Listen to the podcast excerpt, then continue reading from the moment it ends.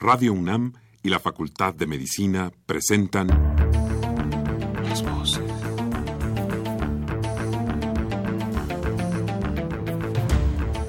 Voces. Las voces. Las voces. Voces. Las voces de la salud. Reflexión y análisis de las ciencias médicas. Acompáñenos.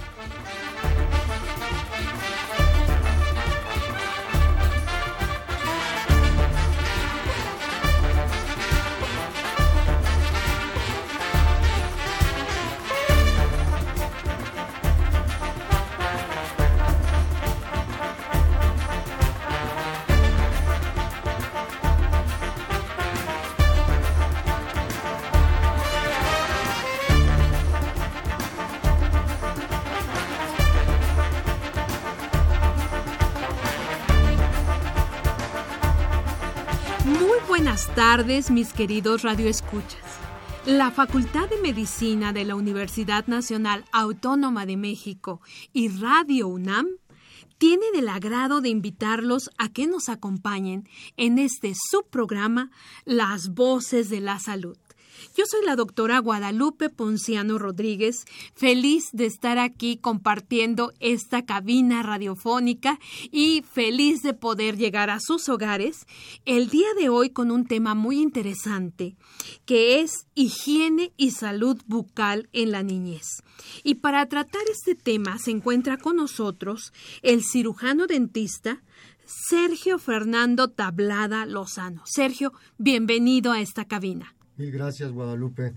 Pues el, muchas gracias por la invitación. El saludo a todo el público que nos hace favor de, de estar sintonizando Radio UNAM y pues vamos a, a, platicar de en lo que yo más creo de la odontología, que es en la prevención y de alguna manera estoy abierto a cualquier comentario que nos quieran hacer llegar y dar lo mejor de mí para este programa. Gracias, Sergio. Pues precisamente para eso, mis queridos amigos, como siempre, los queremos invitar a que de verdad hagan este su programa.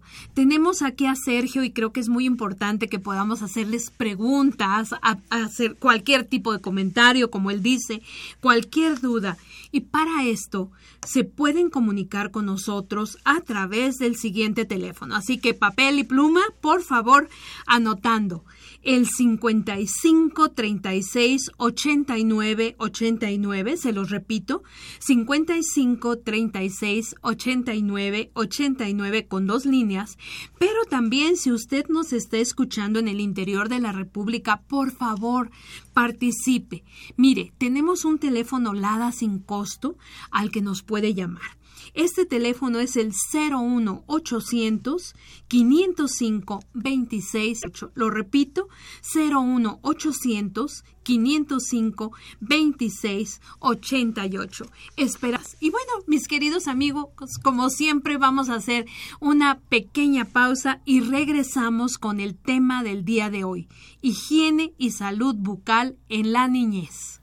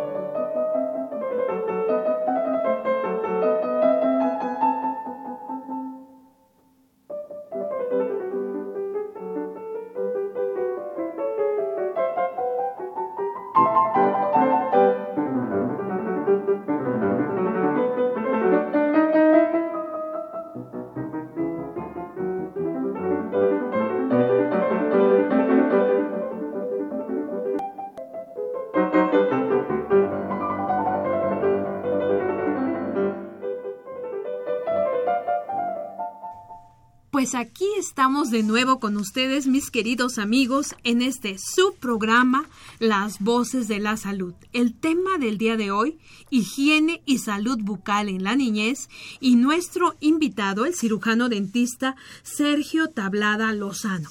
Y como siempre, mis queridos amigos, para que ustedes sepan cuál es la formación profesional de nuestro invitado, me voy a permitir leer algunos datos del currículum de Sergio. Sergio Tablada Lozano estudió en la Facultad de Odontología de la Universidad Nacional Autónoma de México.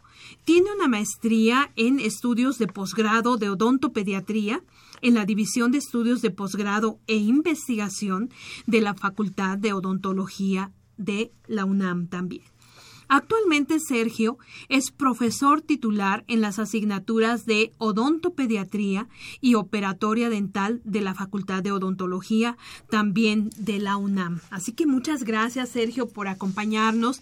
Y mira, como siempre, cuando empezamos nuestro programa, compartimos algunos datos interesantes con nuestros amigos. Si me permites leer un pequeño texto para empezar de lleno con nuestro programa. Pues fíjense, mis queridos amigos, que las enfermedades bucales constituyen uno de los problemas de salud pública que se presentan con mayor frecuencia en toda la población.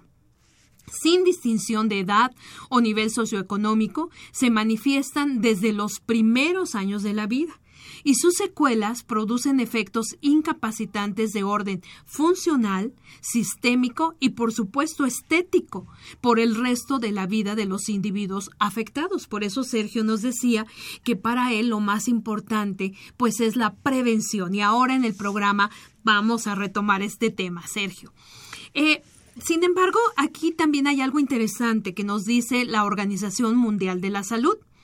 Ella señala que las enfermedades bucales de mayor prevalencia son la caries dental y la enfermedad periodontal que afectan a más del 90% de la población mexicana. Las enfermedades bucales entonces se encuentran entre las cinco de mayor demanda de atención en los servicios de salud del país, situación que condiciona el incremento en el ausentismo escolar y laboral. Y otra cosa interesante, Sergio, que a ver tú qué opinas, que a la salud bucal no se le había considerado como parte integral de la salud general. Sin embargo, esta situación se ha venido, gracias a Dios, modificando, ya que en la actualidad la evidencia científica demuestra la importancia de la salud bucal para conservar, recuperar y o controlar otras enfermedades del organismo. Es decir, se le ha venido ubicando en la debida importancia que tiene la salud bucal. Pero ¿qué te parece, Sergio, si empezamos nuestro programa y nos defines a qué me refiero cuando estoy hablando de salud bucal? Sí, este Guadalupe. Pues yo dentro de lo que es la parte de, de salud bucal, no la separo de la salud general, porque es parte de, del mismo cuerpo. Yo, en mi opinión, nosotros debemos de, de concebir a un, a un individuo como un ser que esté sano biológicamente, mentalmente y socialmente.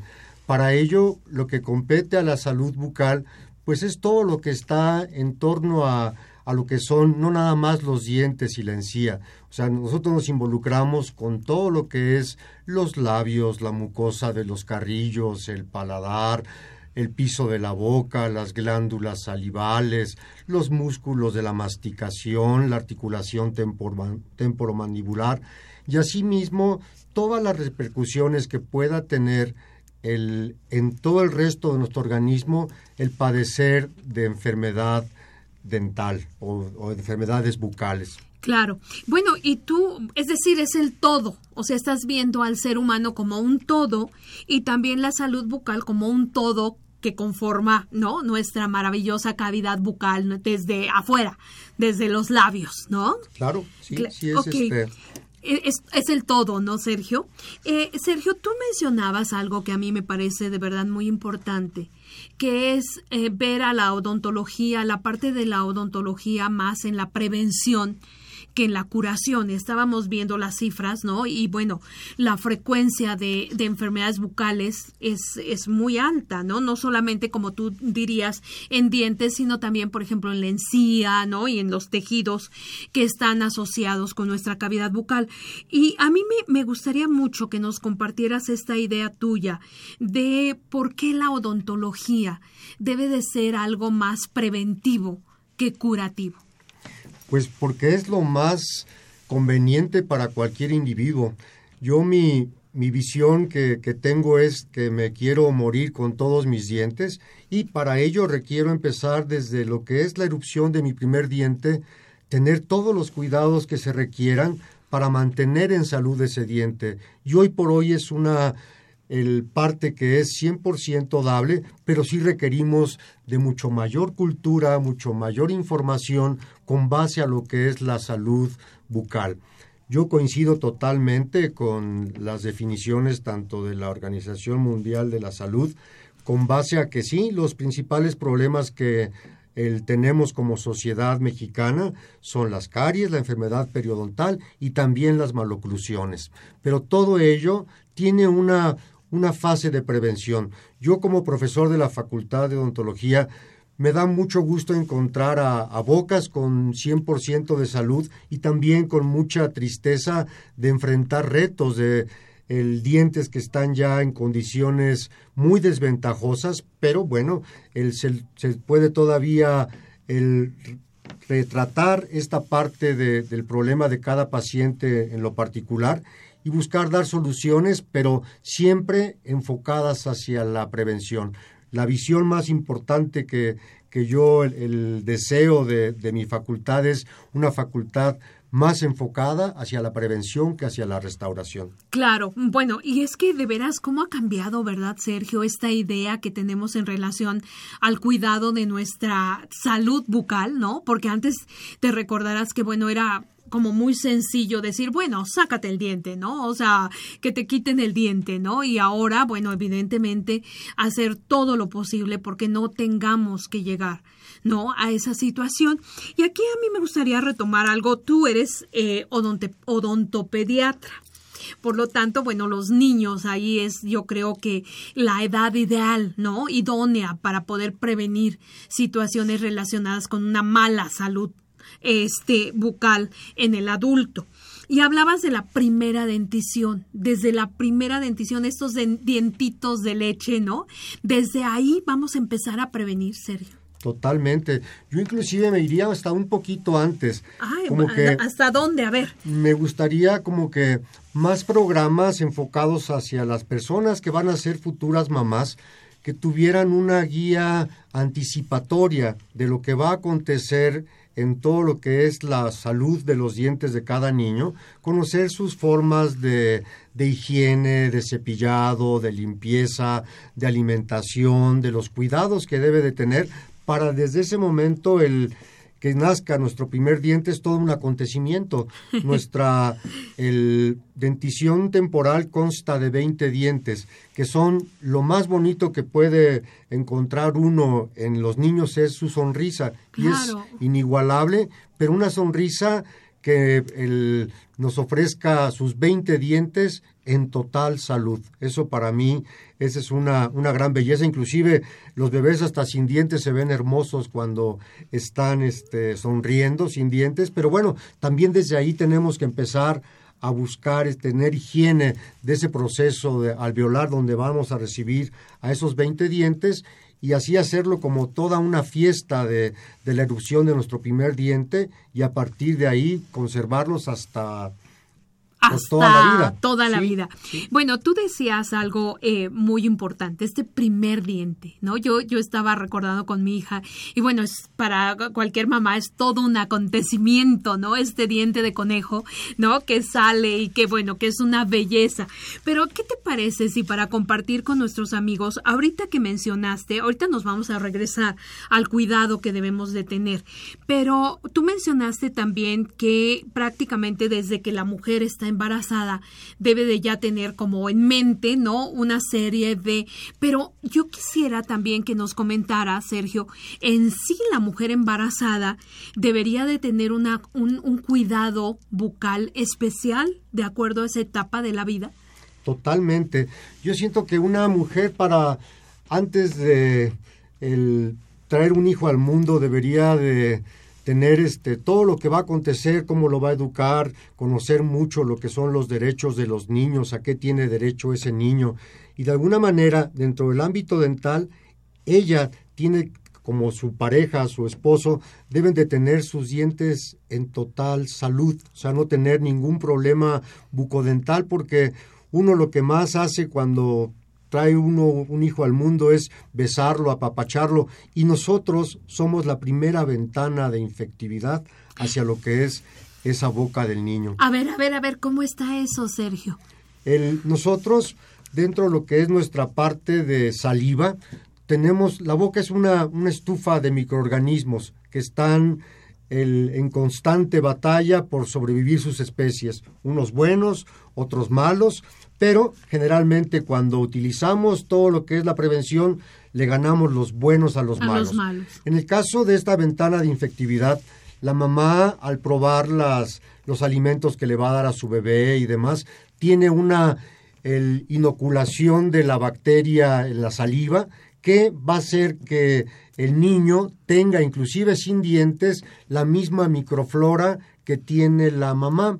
Entonces nosotros tenemos que el ver que la mamá esté en condiciones libres de, de caries y de enfermedad periodontal para que de alguna forma este bebé crezca sin tantas, va a tener muchos contactos alrededor de su vida en la escuela y demás, y son otros temas a tratar, pero la primera ventana de infectividad es la mamá.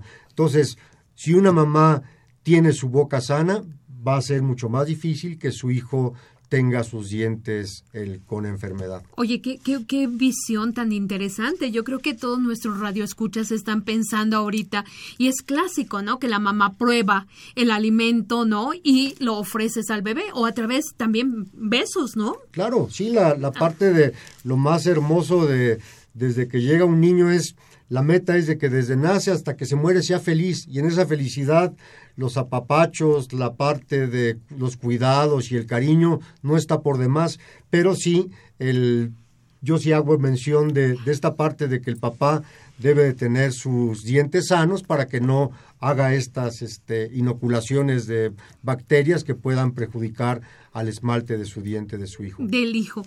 Entonces, Sergio, ¿desde qué momento tenemos que empezar a cuidar la salud bucal de nuestros niños? Desde que nace el niño, yo creo que es muy importante. Primero que nada, una de las partes más importantes cuando uno recibe a, a su hijo del nacimiento, tiene uno que ver que su boquita quede perfectamente bien cerrada, para verificar que sus vías aéreas estén permeables, que el niño esté oxigenando perfectamente bien y de alguna manera lo que es su proceso alveolar. También este, después de cada alimentación tenemos la obligación de limpiarlo para el buscar que así como un niño este, hace pipí y popó este, varias veces, pues se, cambia el niño y se limpia. Así cuando come uno, este, las veces que tenga uno su alimentación, debería uno de limpiarse su boquita. ¿Y, ¿Y cómo haces esta limpieza bucal en un bebecito que todavía no tiene dientes, que por ejemplo está alimentado al seno materno o tal vez está tomando algún tipo de biberón? ¿Cómo haces esa limpieza? Nosotros, el, cuando no se llegan a tener dientes, hay cepillos que están muy especializados, que son cepillos para un recién nacido, prácticamente tienen unas, un tipo de cerdas muy suavecitas, pero también con una gasita húmeda, el, con agua limpia, agua potable, limpiar esta boquita del niño y que el niño sienta también esta parte de el sentir este estímulo en lo que es la, su zona perioral de los, sus labios, de sus procesos alveolares y de alguna manera una vez que, inicia la erupción del primer diente, pues con más razón este, limpiar este dientecito para lograr este objetivo de mantenerlo en salud. Claro, además se va formando en el niño la, la sensación esta de limpieza, ¿no? De, de, lo rico que se siente la limpieza bucal, ¿no? Después de haber ingerido algún tipo de, de, de alimento, ¿no? Claro, sí, sí, es, este, es importantísimo. La, tener una boca limpia no es sencillo, porque como hablábamos, tenemos una gran cantidad de microorganismos en la boca, pero sí es posible y lo que tenemos más hacia el alcance de todo es esta limpieza con cepillos especializados, esta parte de la alimentación que también es muy importante, pero con base a lo que es la, la alimentación a seno materno, ese es lo máximo que le puede acontecer a cualquier individuo y más que nada a nuestros niños. El bebé cuando él termina de, de alimentarse el, del seno materno, él tiene una, una estimulación de sus articulaciones, tanto izquierda como derecha, de la temporomandibular, del esfuerzo que hace para succionar la leche del, del pezón de la mamá. Y todo esto, aparte de los nutrientes que tiene la leche materna, el, es un, un, estímulo a lo que es este desarrollo de las estructuras dentarias, tanto del maxilar como de la mandíbula, como toda la carita en general del bebé. Entonces, un bebé que oxigena bien, pues obviamente que va a tener sus senos paranasales en gran actividad y va a crecer este, este, estos senos paranasales, va a estimular perfectamente bien la articulación temporomandibular y va a tener este gusto y este placer de, de sentir la, el cariño y lo que es claro. esta parte de alimentación por el seno. O sea, la lactancia, otra razón más dentro de las muchísimas que hay para que se propicie la alimentación al seno materno, ¿no? Totalmente. Para mí la, la alimentación al seno materno este, es una obligación que deberían de tener todas las mamás para el, encontrar en esta identidad y conocer a su niño y acariciarlo, apapacharlo, aparte de, de nutrirlo. La, la, parte tanto de la alimentación del pecho materno debe de ser más, o sea, totalmente para alimentar más que para entretener. A veces utilizamos estas vías de, de tanto pecho materno como biberón para entretener más que para alimentar. Y la función primordial hoy por hoy es la, la alimentación. La alimentación, claro. Eh, Sergio, una pregunta. Entonces, estos niños, con, lo, con todo lo que nos estás mencionando, yo he visto algunos niños que la mamá lo deja dormir, por ejemplo, con el biberón, con la leche. ¿Qué es lo que estás haciendo ahí en eh, toda esta flora que tú nos decías de la cavidad bucal? Muy, este, muy buena tu pregunta, doctora. Con base a, a lo que es el... Nosotros tenemos nuestra boca, nuestro principal aliado es la saliva de, nosotros, que es un medio de protección hacia lo que son las estructuras del esmalte de nuestro diente, de limpieza, de remineralización de nuestro diente. Pero en la noche nosotros el, tenemos una disminución de nuestro flujo salival. Y si a esto nosotros le buscamos dar este, esta alimentación con biberón nocturno, yo siento que el biberón se debe de, de, tomar en casos extremos de que la mamá no pueda este por alguna ser, este, cuestión lactar no claro uh -huh. no no este poder alimentar a su bebé.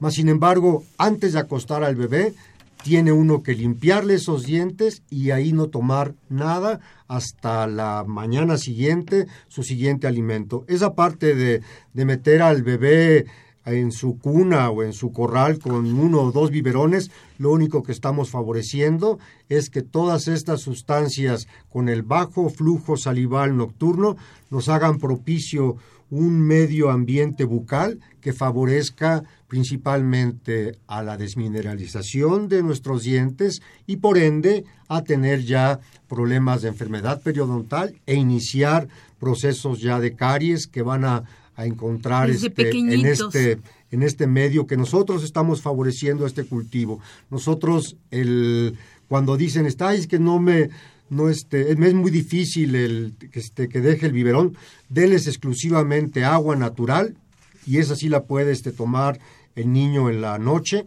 pero no, este, no con leche ni ningún este, jugo ni nada que sea una parte de entretener. Se va a acostar el niño, toma su leche hasta las edades este, que correspondan a pecho o a biberón y posteriormente se limpian los dientes y ese bebé tiene la obligación de acostarse con sus dientes limpiecitos, limpiecitos. Vamos aquí a retomar, Sergio. Bueno, creo que estás diciendo cosas muy interesantes, mis queridos amigos. Creo que hay que tomar nota de todo esto, ¿no? Porque yo, de verdad, esto de que tengas que limpiar al bebé y todo esto, creo que es fundamental, ¿no? Además, lo que te decía, es una conducta que el niño empieza a ver como algo normal y algo deseable, ¿no? Y, bueno, Sergio, hablando de esta primera dentición, de estos dientes que dices maravillosos de conejo, ¿no? Los dientes que todos conocemos como dientes de leche. Ah, había hasta hace algunos años, o hay todavía, desafortunadamente, la creencia de que este tipo de dientes, debido a que se van a caer en algún momento, pues no había que prestarles demasiado cuidado o demasiada atención. ¿Qué, puedes decir de esto? ¿Cuál es tu experiencia en la clínica, Sergio? Que es totalmente falso. O sea, nosotros el, recibimos a nuestro primer diente generalmente a los cinco meses de edad. Y generalmente este diente que erupciona es el diente incisivo central inferior.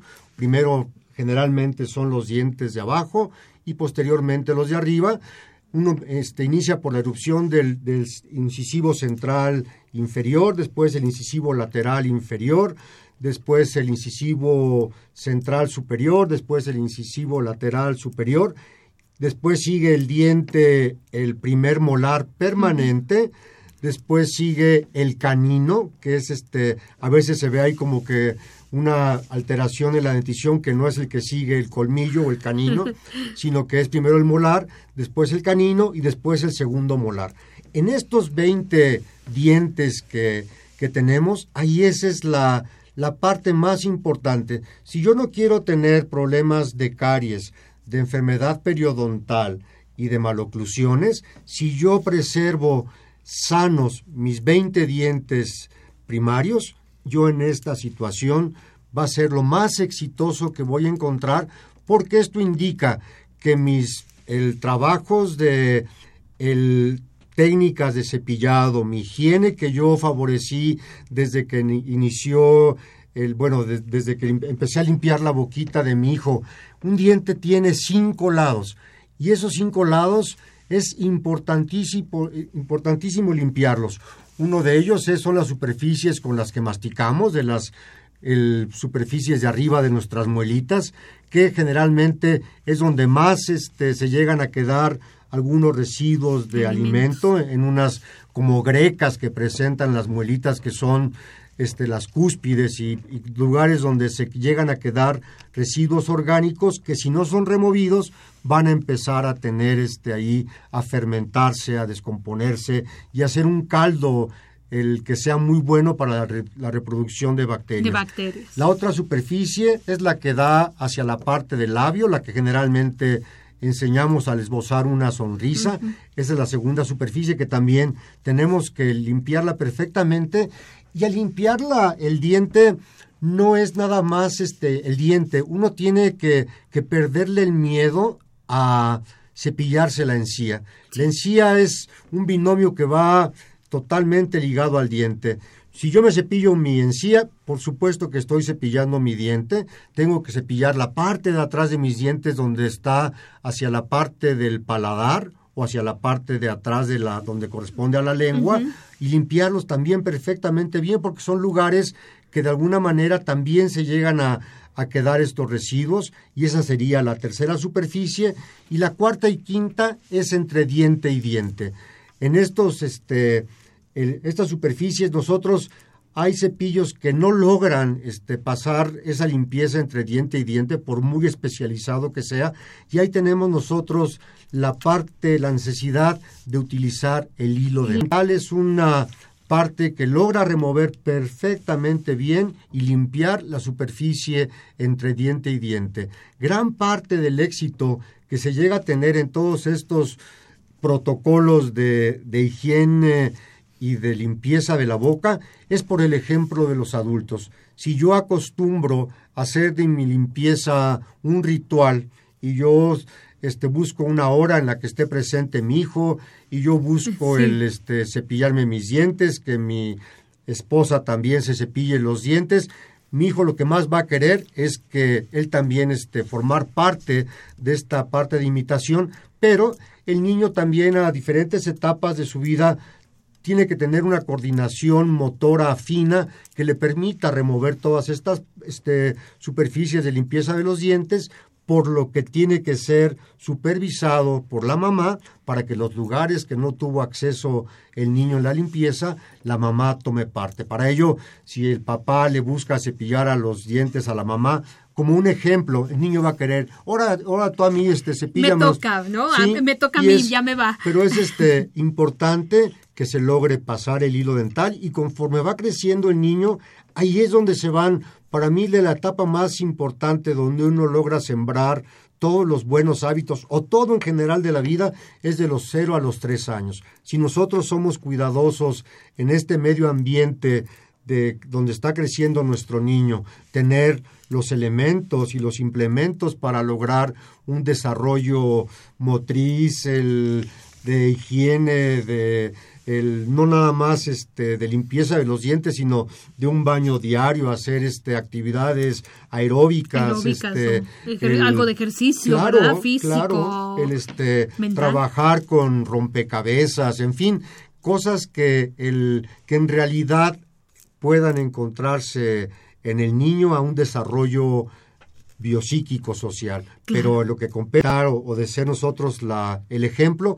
es como más se educa al niño con, la, con el buen ejemplo. Y como tú dices, este periodo de 0 a 3 años, básico, ¿verdad? Para todo ser humano. Totalmente. Y esos 20 dientes nos van a lograr tener una alimentación que nos permita los dientes como que los hemos dejado de utilizar como verdaderos morteros, como que últimamente las nuevas este, sociedades de mamás modernas como que les ubican dar nada más alimentos que no tenga ninguna consistencia. A los tres años un niño tiene que estar acostumbrado a masticar zanahorias crudas, a masticar el, este, jícamas, a tener este el no sé la, la parte de un pollo este masticarlo tenerlo en la boca o el huesito no involucrar este sí esta, esta limpieza porque somos ya muy afectos a que nada más tragamos en lugar de utilizar esta parte de la masticación. Y al estimular al estimular la masticación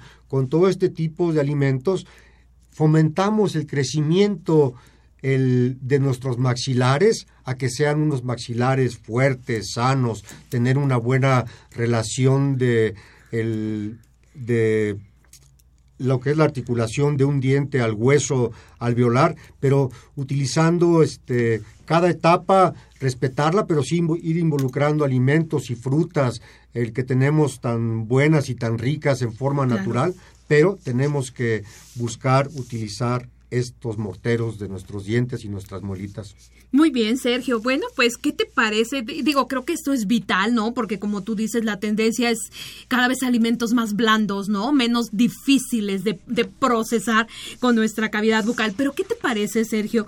Siempre, eh, si hacemos una pequeña pausa y regresamos, mis queridos amigos, con este, el tema del día de hoy, higiene y salud bucal en la niñez. Regresamos en un momento.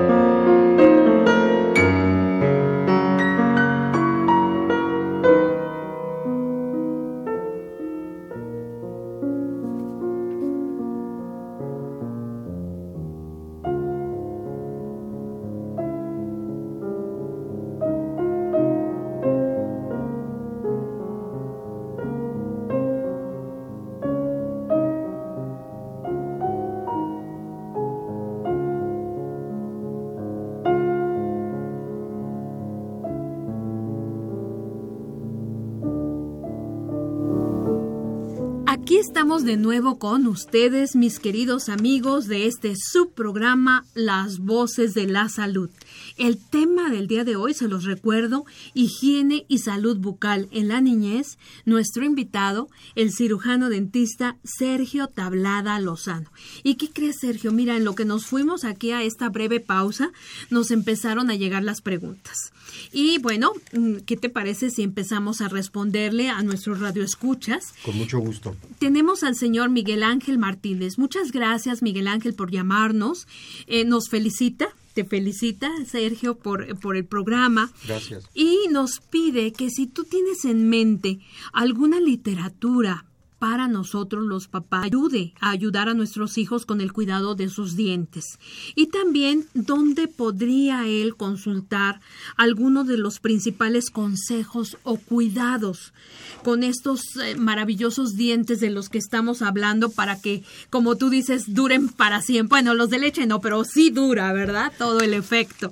Este, ¿qué nos puedes decir al señor Miguel Ángel Martínez? Señor Martínez, muchas gracias por estar escuchando nuestro programa. Mire, dentro de lo que es la, literatura el, sobre los cuidados de, de, lo que son nuestros dientes, nosotros dentro de nuestro grupo de, de, compañeros, de estudiantes y alumnos de odontopediatría, formamos una serie de el, trípticos en los cuales buscamos dar a conocer a todos los padres la, los cuidados que se deben de tener y todo lo que esté relacionado a los dientes temporales o de la primera dentición. Y asimismo, el, yo siento que en la parte de encontrar en Internet hay muchos programas que el, buscan el tener estos cuidados de lo que corresponde a los dientes de, nuestros hijos. Yo en particular, hay un, un tejido del diente que, que yo le llamo Su Majestad el, el odontoblasto, el ameloblasto, perdón, que es básicamente las células que conforman al esmalte de nuestro diente. Y el esmalte del diente es el tejido más maravilloso que tenemos nosotros en nuestra boca, es el tejido más duro de todos ellos y de alguna manera lo que más le gusta al esmalte del diente es que esté limpio y que tenga una muy buena cantidad de saliva y no darle de comer a cada ratito para que logre buscar la saliva, tener esta, este baño constante a lo que es este esmalte del diente, que lo está constantemente remineralizando. El general, así que, que en algunas librerías de niños también hay este el textos relacionados a lo que es los cuidados de, del diente, de los dientes en general, y maneja algunas secuencias, pero el, si usted busca también en, en, este, en internet puede encontrar este, mucha información o acercarse a nosotros, a la Facultad de Odontología de la UNAM, y nosotros tenemos una forma de revisar a todos los niños y darles principalmente antes de realizar cualquier tratamiento posterior a su historia clínica es enseñarlos a cepillarse los dientes y hacer una limpieza dental para el buscar cambiar estos hábitos y que de alguna manera empecemos a tener una forma de cómo acompañar al diente en salud, pero acompañarlo durante toda la vida. Toda la vida. Perfecto. Sergio, otra pregunta. La señora Ana Luisa nos dice, ¿hasta qué edad está permitido el uso del chupón con miel? ¿Y qué tan bueno es utilizar este tipo de chupón? Que ya ves que traen este como, sí, es como un relleno, ¿no? Un relleno dulce. Yo estoy este, en total desacuerdo con los chupones que tengan miel o que los metan en, este, en azúcar para que el niño lo, no, la forma de, yo siento que a los hijos hay que complacerlos con frutas, con juguetes creativos, no con este dulcecitos ni golosinas. En esta parte de lo que compete al, al esmalte de, de, nuestro diente, lo que tenemos que buscar es el fortalecerlo y la parte de los chupones o lo que todo que tenga que ver con el azúcar, no es favorable a lo que es la salud de los dientes del niño. El chupón es básicamente un entretenedor que de alguna manera debe de erradicarse tanto la alimentación a pecho materno como la de biberón al año de, vida del niño y por ende el chupón también tiene que ser, ahora sí que yo les digo, este, hay que tirarlo al, al camión de la basura, porque ya a esta edad de un año el niño tiene esa capacidad de tomar en un vaso entrenador, de buscar encontrar otras formas de, de, distraerlo con juguetes creativos, hacerlos más participativos en, en tareas conjuntas de, de, familia y de integración de papá, mamá e hijo y gozarlos porque crecen rapidísimo y todas las cuestiones que tienen que ver con la formación de nuestros hijos van a repercutir a lo largo de toda su vida.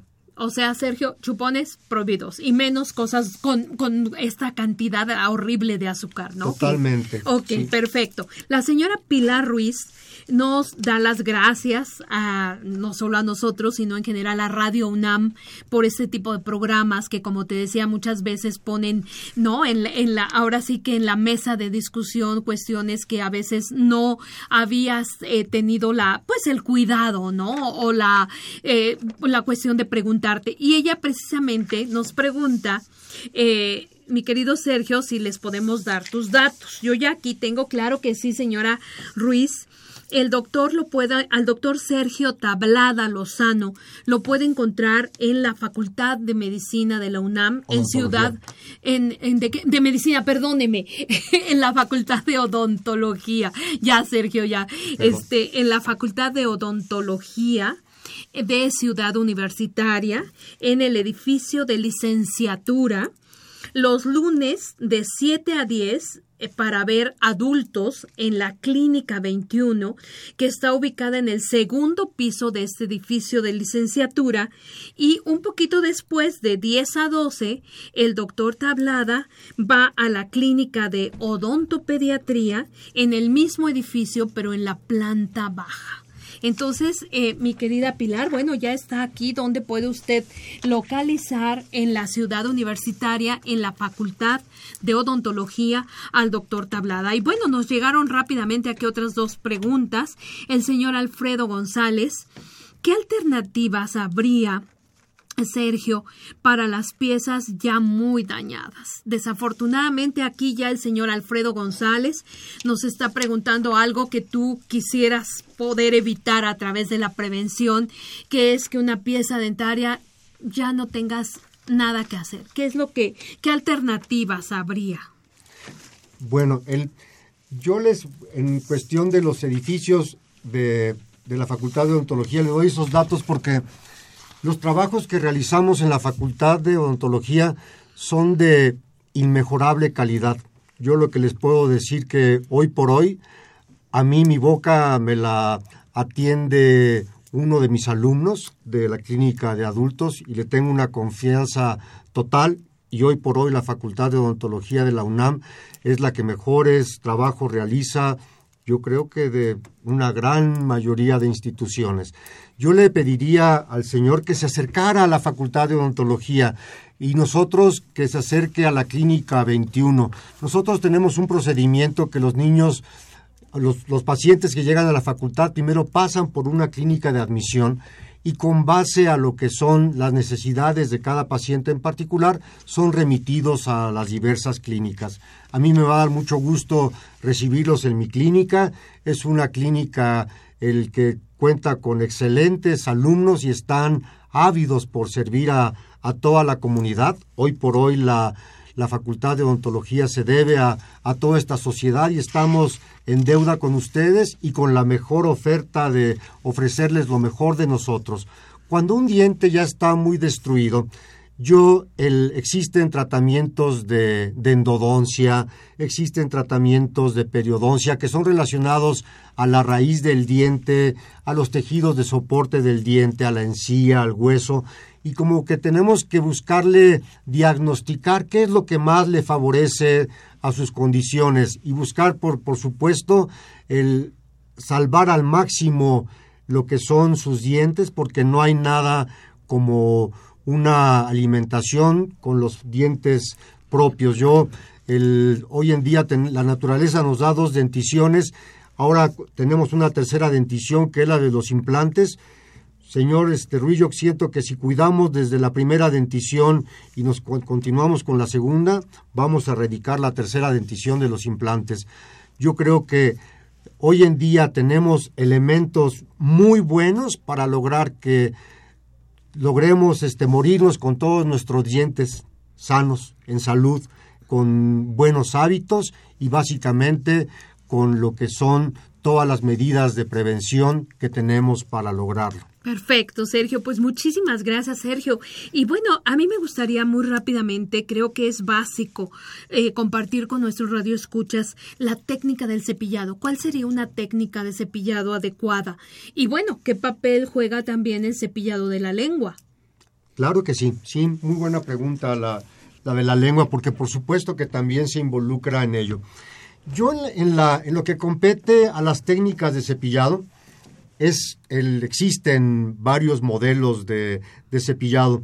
Yo lo que, dependiendo de qué edad tenga cada niño, yo lo que les digo, el, que tengan un cepillo para los niños de, de 0 a 3 años, un cepillo pequeño, que sea de cabeza pequeña, que lo tengan en una posición firme a lo que es este su toma del cepillo y cepillarse sus muelitas con lo que mastica uno de atrás para adelante y eso sería sensacional. Con eso yo me sentiría el más fascinado de eliminar de las superficies con las que mastica uno nuestros dientes, limpiarlas nada más con la acción de, de atrás hacia adelante, después uno voltea el cepillo y lo hacemos con los de arriba. Yo la posición cuando las cerdas del cepillo están hacia mí le digo, pon tu cepillo un buenos días cepillo y así me cepillo yo los dientes de abajo, del lado derecho 20 veces y ahí los voy contando, después 20 veces el lado contrario, después le cambiamos de posición con las cerdas hacia otro lado. Le llamamos adiós cepillo. Y en esa posición de adiós cepillo nos cepillamos los de arriba y le empezamos a dar duro con las superficies que masticamos igual 20 veces y 20 veces. Posteriormente, el adulto en las, primeras etapas tiene que verificar también, buscar que el niño vaya aprendiendo a cepillarse los dientes y que tenga contacto con la encía.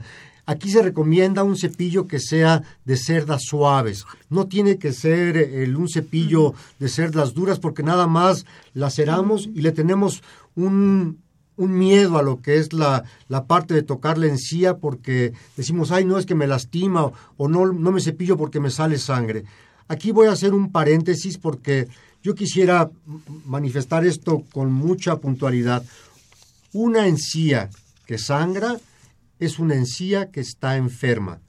Y la única medicina que hay para lograr que deje de sangrar esta encía es el cepillo cepillarse la encía con un cepillo suave por todos los lados y usar el hilo dental. Esa parte es indispensable y aquí es donde yo también voy a involucrar a la lengua. La lengua tiene una serie de rugosidades que también, por supuesto que se quedan muchas bacterias y uno tiene también la parte de buscar cepillarse la, la lengua con este mismo cepillo suave y no tenerle miedo. La encía es un tejido que debe de recibir los impactos de la masticación, recibir cuando uno mastica una zanahoria cruda, que a veces o una tostada de frijoles que, que esté muy dura, que tiene que recibir este impacto, pero cuando está la encía sana y está estimulada y está cepillada y está masajeada por este cepillo y la limpieza entre diente y diente, es una encía que les va a desangrar, le va a dejar de sangrar para toda la vida. Y la lengua, por supuesto, que darle unas buenas pasadas a esa lengua y todo lo que son estos cinco lados que ya vimos, pero por supuesto, él, la encía es una parte indispensable para lo que es el cepillado. A mí esta parte de, como decíamos al principio, que la Organización Mundial de la Salud nos decía que los principales problemas son de caries y enfermedad periodontal, con este cepillo, con este hilo dental y cepillando nuestra encía y los, cinco lados de nuestro diente, adiós esta enfermedad periodontal y adiós problemas de caries. Fíjate nada más, qué solución tan, tan maravillosa y tan barata, ¿no? Y al alcance de todos, al alcance de todos absolutamente.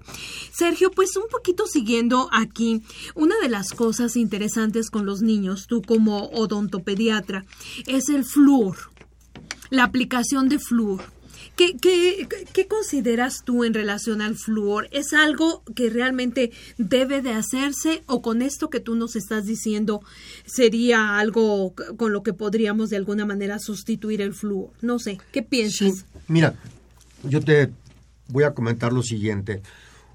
Un diente que es cepillado con un dentífrico que contenga fluoruro dentro de sus componentes, es un común denominador que encontramos en niños que no padecen problemas de caries.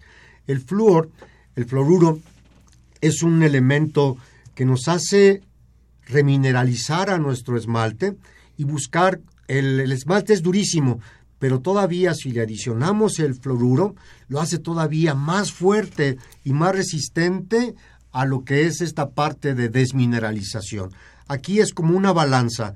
El, a mí de las sustancias que desmineralizan a los dientes son todos los refrescos, todos en, este, en total, desmineralizan el esmalte del diente, porque dentro de sus componentes utiliza un ácido que se llama ácido fosfórico que ataca a lo que son este tejido del esmalte y ahí lo empieza este, a desmineralizar. Todos los jugos que de alguna manera se dicen, no, es que es jugo natural, que es jugo de pulpa, tienen una gran cantidad de azúcar dentro de sus componentes que de alguna manera también van a favorecer a tener esta parte de los ataques de las bacterias, a desmineralizar nuestro esmalte de nuestro diente. Entonces, el flúor en las pastas para niños, que son generalmente las encuentra uno en el supermercado, tienen un número de partículas por millón. Entonces, en niños de, el, de 3 años deben de utilizar pastas que contengan 500 partes por millón de fluoruro y el tamaño también de la porción de, de la pasta dental o de la crema dental no tienen que saturar el cepillo de pasta. La porción que se da a un cepillo de un niño es del tamaño de un chícharo y con esa porción se logra el remineralizar mucho más el esmalte del diente y evitar problemas que también a veces las pastas de dientes de los niños tienen un sabor dulce y los niños se lo comen.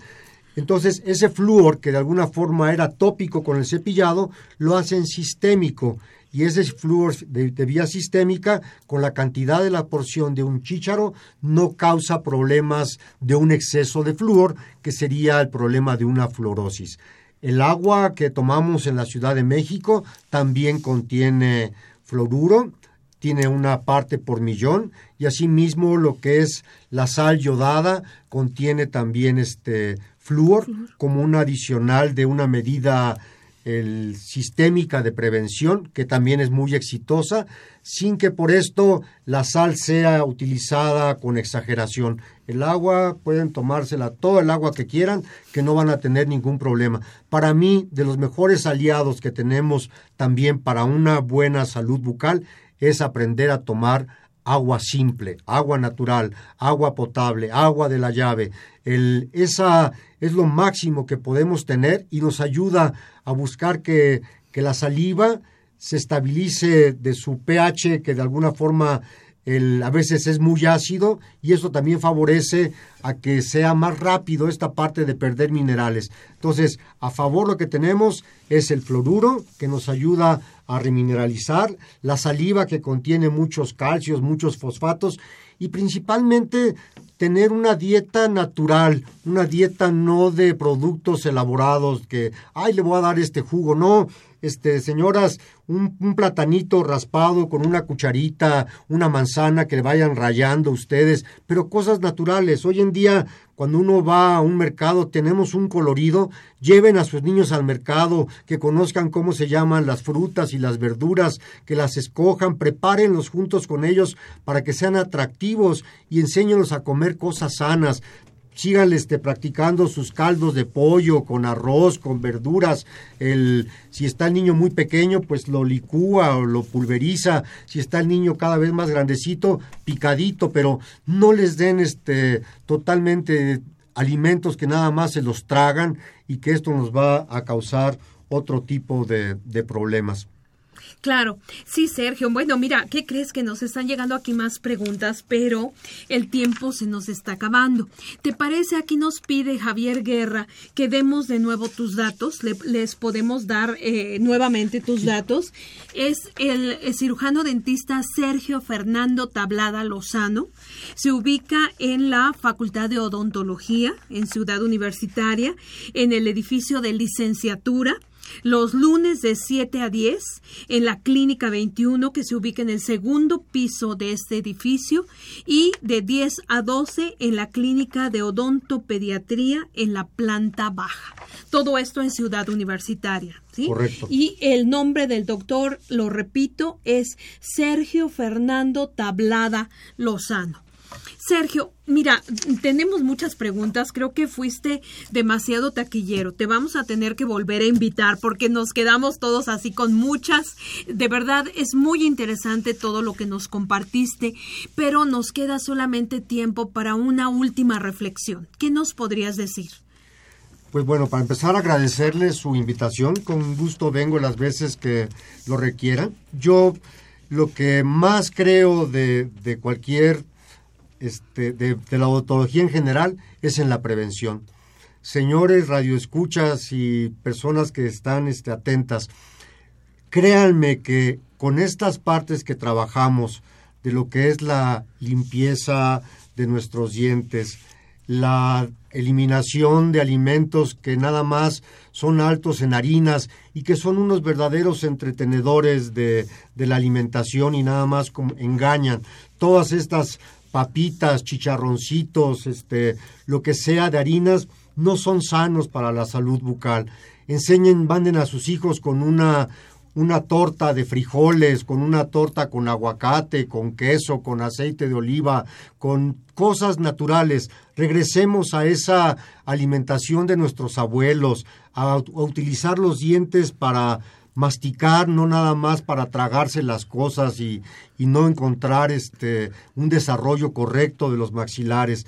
El, créanme que en lo que es la parte de prevención tenemos que tener una mayor incidencia en lo que son los programas de educativos, tener mayor incidencia en todas las comunidades educativas preescolares y de primaria y secundaria y a lo largo de, de toda la vida reflexionar sobre lo que una boca sana es una salud sana en general.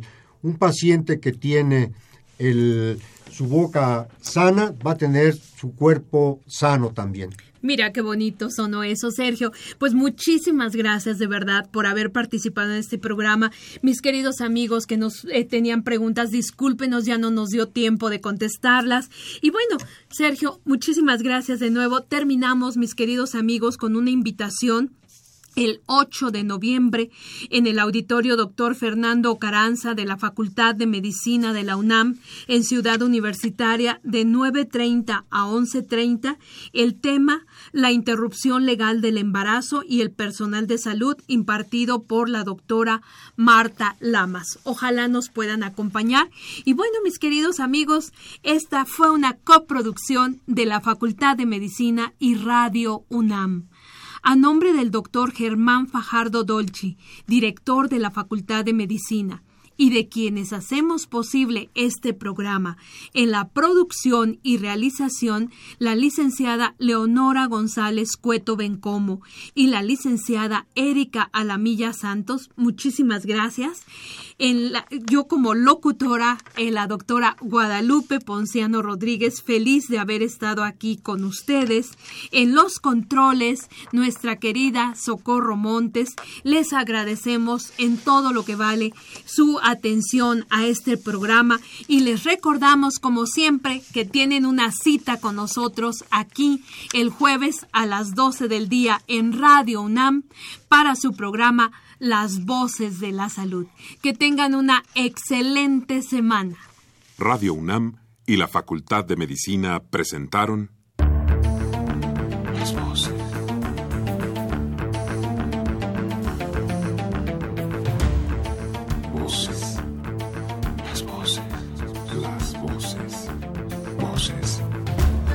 Las voces de la salud.